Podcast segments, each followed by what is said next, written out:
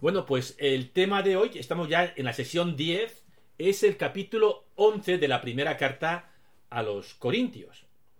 Eh, los capítulos del 11 al 14 tratan, es, es, una nueva sección, si os acordáis, los capítulos del 5 al 10 eran cuestiones morales de distinto tipo, ahora empieza con problemas que surgen cuando los cristianos se reúnen.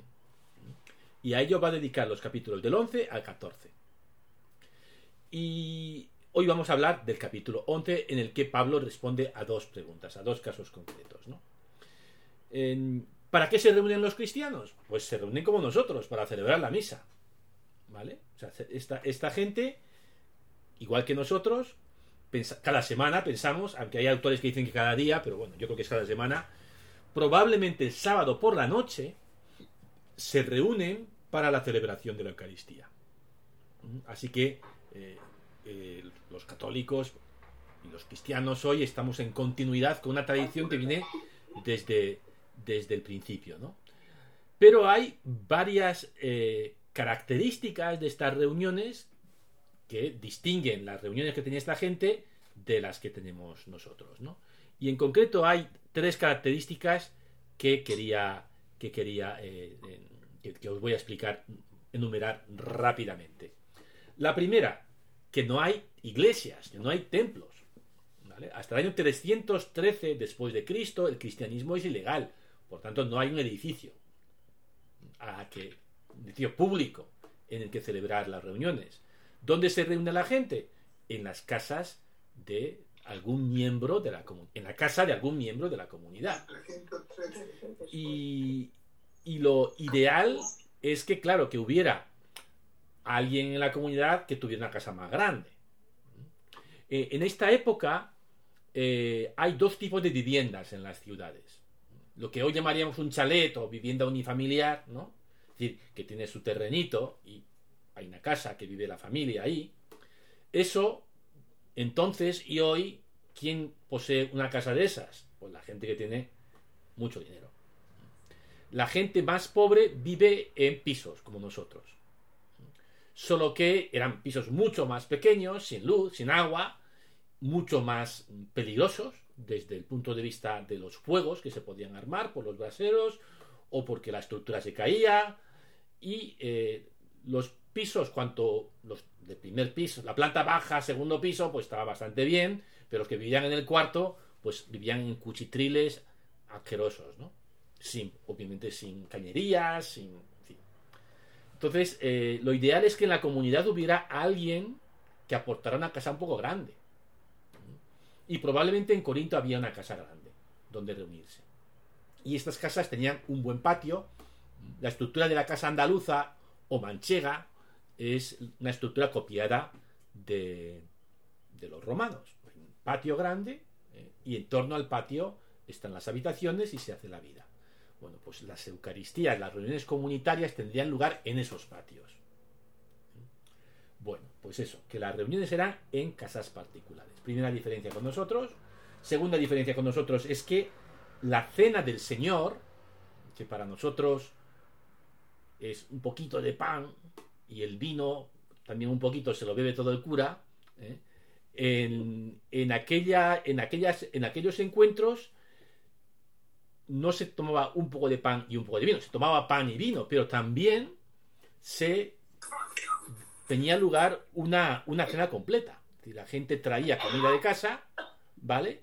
Y compartían. Entonces, además del pan y el vino, había pues otras cosas y cenabas. Una cena completa. Bien, y la tercera diferencia es que, y veremos que lo que más le preocupa a Pablo en estos cuatro capítulos es el caos. Todo el mundo quiere participar y participa. Y el peligro es que aquello se convierta en un guirigay. Lo que le preocupa a Pablo es el orden. Cosa que probablemente no nos preocupa casi ningún cura hoy en día en ninguna misa de las que celebramos. Lo que nos preocupa más bien es que aquello parece una clase, ¿no? Yo hablo y la gente escucha y no hay mucha participación. Bueno, pues era todo lo contrario en las reuniones de estos primeros cristianos. Bueno, pues ese es un poquito el contexto. Vamos a empezar a leer en el capítulo 11, versículo 2. ¿vale? Porque el versículo 1 es de la sección anterior. La división de capítulos está mal hecha, por lo tanto la sección empieza en el 11.2, no en el 11.1. Empiezo. Os alabo porque os acordáis en todo de mí y mantenéis las tradiciones como os transmití. Cierro comillas. ¿Qué es esto? Esto es lo que los retóricos, la gente que se dedica a la retórica, es decir, al arte de hablar y de comunicar, llaman una captatio benevolencia. Es decir, te estoy haciendo la pelota porque te voy a meter una puya. Qué buenos sois, porque ahora a reglón seguido le va a regañar. ¿Vale? Así que vamos, vamos allá. Pero quiero que sepáis que la cabeza de todo varón es Cristo y que la cabeza de la mujer es el varón y que la cabeza de Cristo es Dios. Nos suelta esto Pablo, que hoy suena como ¡pum! ¿no? Sobre todo a las mujeres, supongo que esto suena muy mal. Eh, Pablo comienza este discurso con una lista jerárquica. Dios, Cristo, varón, mujer. Y, este es el orden que hay, y este es el orden que hay que respetar. ¿Vale? A Pablo, y a los que escuchan a Pablo esto les parece de lo más normal en aquella cultura. A nosotros nos choca, claro. Pero eh, ya adelanta el tema, ¿no? Queremos que haya orden. Y enumera el orden que él considera natural, aunque a nosotros no nos lo parezca. Bien, a continuación expone el problema. Vamos allá. Todo varón que ora o profetiza con algo sobre la cabeza deshonra su cabeza. Y toda mujer que ora o profetiza con la cabeza descubierta deshonra su cabeza. Es lo mismo que quien la lleva rapada. Si una mujer no se cubre, que se rape la cabeza. Ahora bien, si para la mujer es vergonzoso pelarse hasta raparse, que se cubra su cabeza. Pues un varón no debe cubrirse la cabeza, siendo como es imagen y gloria de Dios, la mujer por su parte es gloria del varón. Bueno, ¿cuál es el problema? Que hay mujeres que se quitan el velo cuando profetizan en las reuniones litúrgicas de la comunidad. Vamos a imaginarnos la situación. La gente se reúne, y cuando se reúne, ¿qué hacen? Bueno, pues hacen algo parecido a nosotros. Nosotros, ¿qué hacemos en la primera parte de la misa? Leer algo del Antiguo Testamento, leer una carta, normalmente de San Pablo, recitar un salmo y proclamar el Evangelio. Eso se llama liturgia de la palabra en la misa católica. Bien, ¿qué hacían en aquella época? Pues si tenían un rollo por ahí de Antiguo Testamento, lo leían, ¿vale? Cada vez que Pablo habla de las escrituras o de las sagradas escrituras, no se refiere a la Biblia, se refiere a qué? Al Antiguo Testamento, porque el Nuevo Testamento aún no existe. Así que Pablo, bueno, en esas reuniones se, lee si hay, disponibilidad de, de manuscritos, un trozo del Antiguo Testamento, probablemente se leen cartas de los apóstoles, de San Pablo, de otros, probablemente aún no existen los evangelios, pero se cuentan historias de Jesús, de que en eso, bueno, pues no tan diferente de como lo hacemos nosotros, pero la gente, la gente participa profetizando. ¿Qué quiere decir eso? Hablar, profetizar no es adivinar, sino hablar en nombre de Dios. Por ejemplo, si fuera hoy, uno o una podría decir, pues yo creo que hoy en día vacunarse contra la COVID es un, es un deber moral y es algo que los cristianos deberíamos promover. Eso sería una profecía en el contexto. Es decir, que la gente que asistía a estas reuniones no se limitaba a escuchar al presidente o al cura o a quien presidiera aquello, sino que participaba dando su lo que ellos interpretaban como profecía, es decir, lo que Dios quería decir a través, lo que, lo que estamos tratando de hacer con el sínodo, ¿no? Es decir, ¿Qué nos dice el Espíritu? Y no solamente hablan los obispos o los sacerdotes, sino que todos, el Espíritu Santo habla a través de, todo el mundo, de, cada cristiano. Entonces, vamos a escuchar eso. Bueno, pues eso se hacía en la práctica a través de la profecía, ¿no? ¿Qué pasaba? Que algunas, las mujeres iban entonces cubiertas, con el pelo cubierto, como van hoy en Oriente Medio o, o, algunas monjas antes no iban con el, con, el, con el velo, eso era lo normal. Pero algunas mujeres, mientras profetizaban, ¡pum!, se quitaban el, el velo. ¿Mm? ¿Por qué lo hacían? Pues no está, no está claro, pero probablemente lo hacían pues como un signo de que, bueno, estamos en una nueva época, con la resurrección de Cristo ha irrumpido pues un nuevo orden en el mundo y ya no tenemos que andar con este signo de sometimiento al varón o con este signo de recato sexual. Así que se quitaban, se quitaban el, el velo cuando profetizaban. Y esto a Pablo le preocupa. Pablo dice, bueno, vamos a... Es verdad que con Jesús hemos empezado una cosa nueva y tal, pero vamos a guardar un cierto orden, porque esto se puede desmadrar. Y de hecho, quitarse el velo era una de las cosas que hacían las vacantes. Las vacantes eran las, em, las bacanales, que hoy tiene otra connotación, eran, bueno, era fiestas salvajes, religiosas, paganas, en el que las mujeres, entre otras cosas, se quitaban el velo y hacían más cosas, ¿eh? hombres y mujeres. Entonces, Pablo dice, bueno, profetizar, profetizar, me parece fenomenal, pero no os quitéis el velo, por favor. ¿eh? Esa es la situación. Bueno. Por un lado, es interesante, ¿no? Que las mujeres se sentían tan libres en las, en las reuniones que tuvieran ese gesto. Que aunque a Pablo le preocupe. ¿eh? Bien. Así que, bueno, pues Pablo como argumento utiliza lo que para él y para toda esa cultura o para toda esa época era el orden natural de las cosas. Este es el orden natural de las cosas que no hay que violentar. Para nosotros es un orden cultural, que la mujer esté sometida al varón, pero para ellos es parte del orden natural de la creación.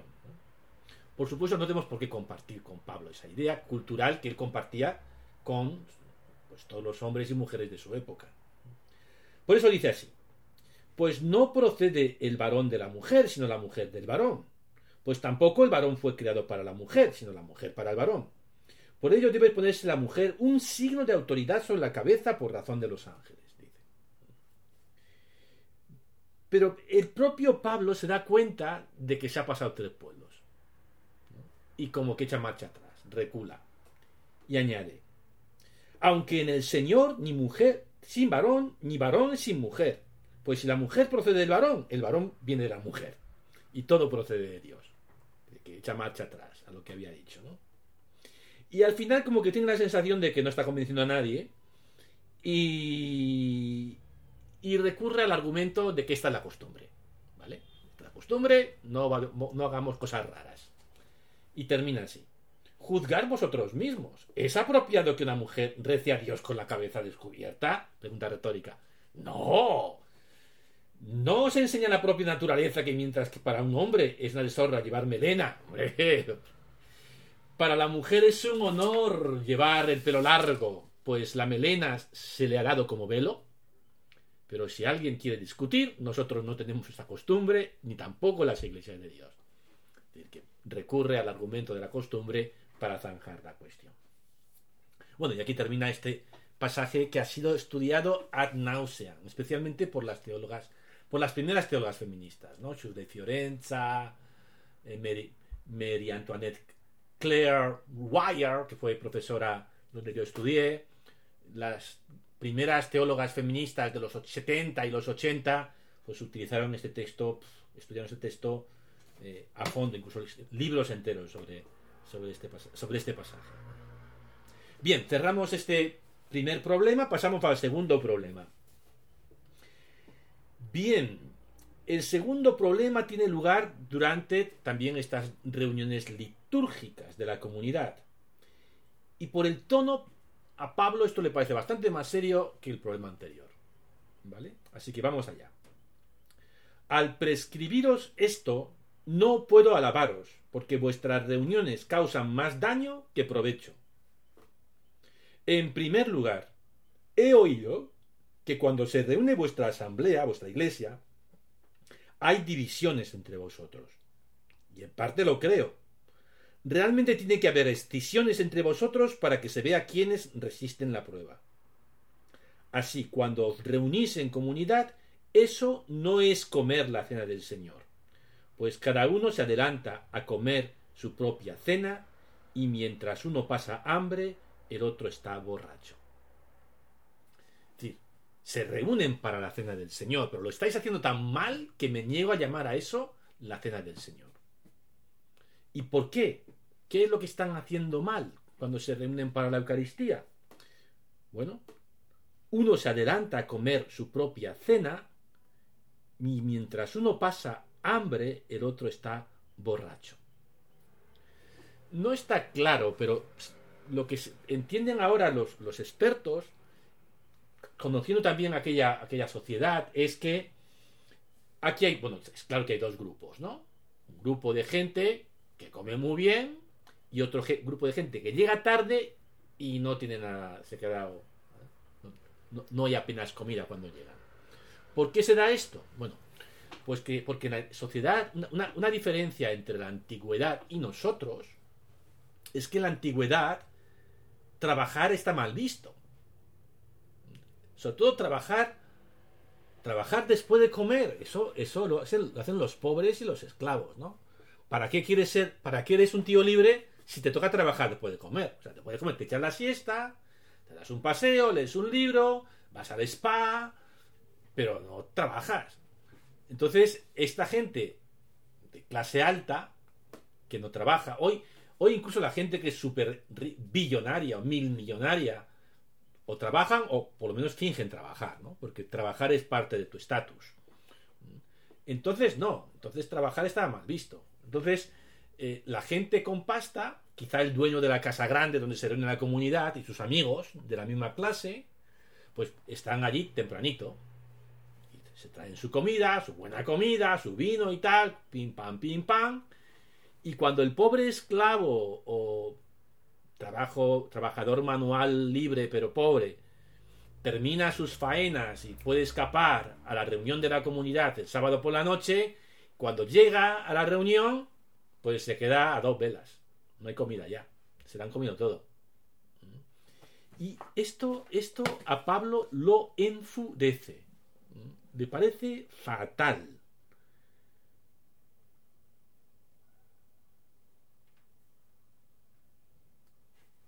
Y dice esto, ¿no tenéis casas donde comer y beber? ¿O tenéis en tan poco a la iglesia de Dios que humilláis a los que no tienen? ¿Qué queréis que os diga? ¿Que os alabe?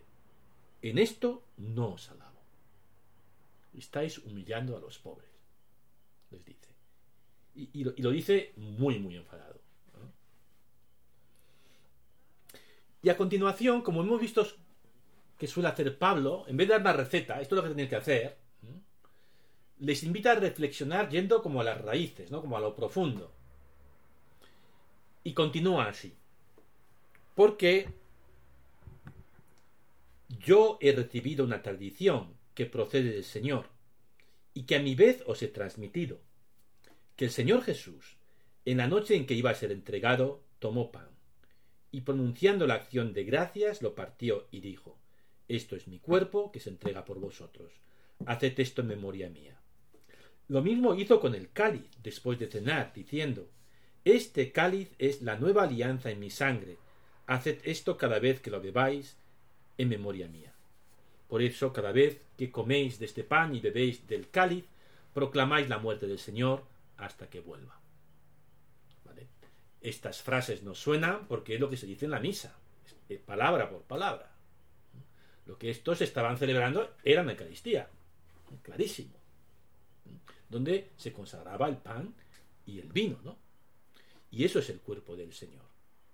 O sea que Pablo recuerda a los cristianos lo que están celebrando, no es una reunión social cualquiera, es la cena del Señor. Y continúa. Este es el texto más antiguo que tenemos de las palabras de la institución, porque los evangelios se compusieron mucho más tarde. ¿eh? Así que es el texto más antiguo sobre la Eucaristía. Y continúa así. De modo que quien coma del pan y beba del cáliz del Señor indignamente es reo del cuerpo y de las del cuerpo y de la sangre del Señor. Así pues, que cada uno se examine y que entonces coma así del pan y beba del cáliz. Porque quien come y bebe sin discernir el cuerpo, come y bebe su condenación. Por eso hay entre vosotros muchos enfermos y no pocos han muerto. Por el contrario, si nos examinamos personalmente, no seremos juzgados. Aunque cuando nos juzga el Señor, recibimos una admonición para no ser condenados junto con el mundo. ¿Qué es lo que quiere decir? ¿Qué, ¿En qué consiste comer indignamente la cena del Señor? No es que hay que confesarse antes de comulgar, no es eso. Eh, por lo menos en este contexto no lo es. Es entender la conexión que hay entre el cuerpo sacramental, el pan, cuerpo de Cristo, pan, y el cuerpo de Cristo, que es la comunidad.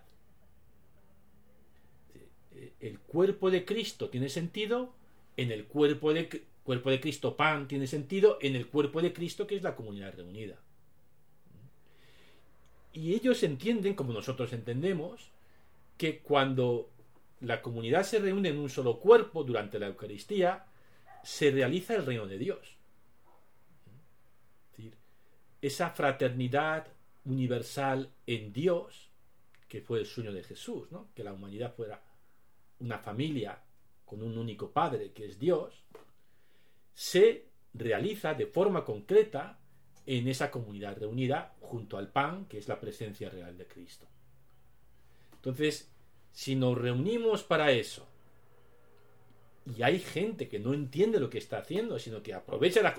o en esa misma situación, una situación que de alguna manera nos hace entender que en el reino de Dios no hay nadie más que nadie, todos somos hermanas y hermanos, y nadie tiene por qué sentirse humillado o oprimido porque el libre no es más que el esclavo, el hombre no es más que la mujer, no hay una raza que sea superior sobre otra. Si en esa situación, que tiene justamente ese sentido, humillas a los pobres, te estás poniendo del lado de los que mataron a Jesucristo. Así de fuerte, ¿no? os estáis condenando. Les dice San Pablo de una manera durísima a esos que estaban probablemente inconscientemente, ¿no? Porque en esa sociedad los ricos eran ricos y los pobres eran pobres y bueno, pues oye, pues, normal que yo coma antes y que yo coma mejor que, que el cochambroso que viene después de currar a la reunión de la comunidad, ¿no? Y, y, Pablo está furioso con, esos, con esos cristianos. Dice, en esto no os alabo, os estáis condenando. Bien, muy fuerte. Pablo termina esta sección y terminamos hoy diciendo lo que tienen que hacer. típica estrategia paulina. Problema, reflexión profunda, receta, solución. ¿Y cuál es la solución? Por ello, hermanos míos, cuando os reunís para comer, esperaros unos a otros. Si uno tiene hambre, que coma en casa, a fin de que no os reunáis para condena. Lo demás lo prescribiré cuando vaya. Bueno, y lo dejamos ahí. Bueno, pues eh, vamos a, vamos a, plantear las, las, dos preguntas que planteamos siempre. Y la primera sería, pues, uno, compartir nuestra experiencia, buena o mala, de la Eucaristía semanal en nuestra parroquia o donde vayamos a celebrar la misa, ¿no? ¿Cómo se celebra la misa en tu sitio? ¿Eh? Y, y, luego, bueno, ¿qué nos parece esto, eh, esta, esta ¿qué, podemos aprender ¿no? de estos corintios? Para bien y para mal. Es decir, ¿cómo podemos hacer de la misa una realidad más viva, más participativa? Que también yo creo que uno, uno de los retos de, de este sínodo que se está planteando a nivel universal en la Iglesia católica.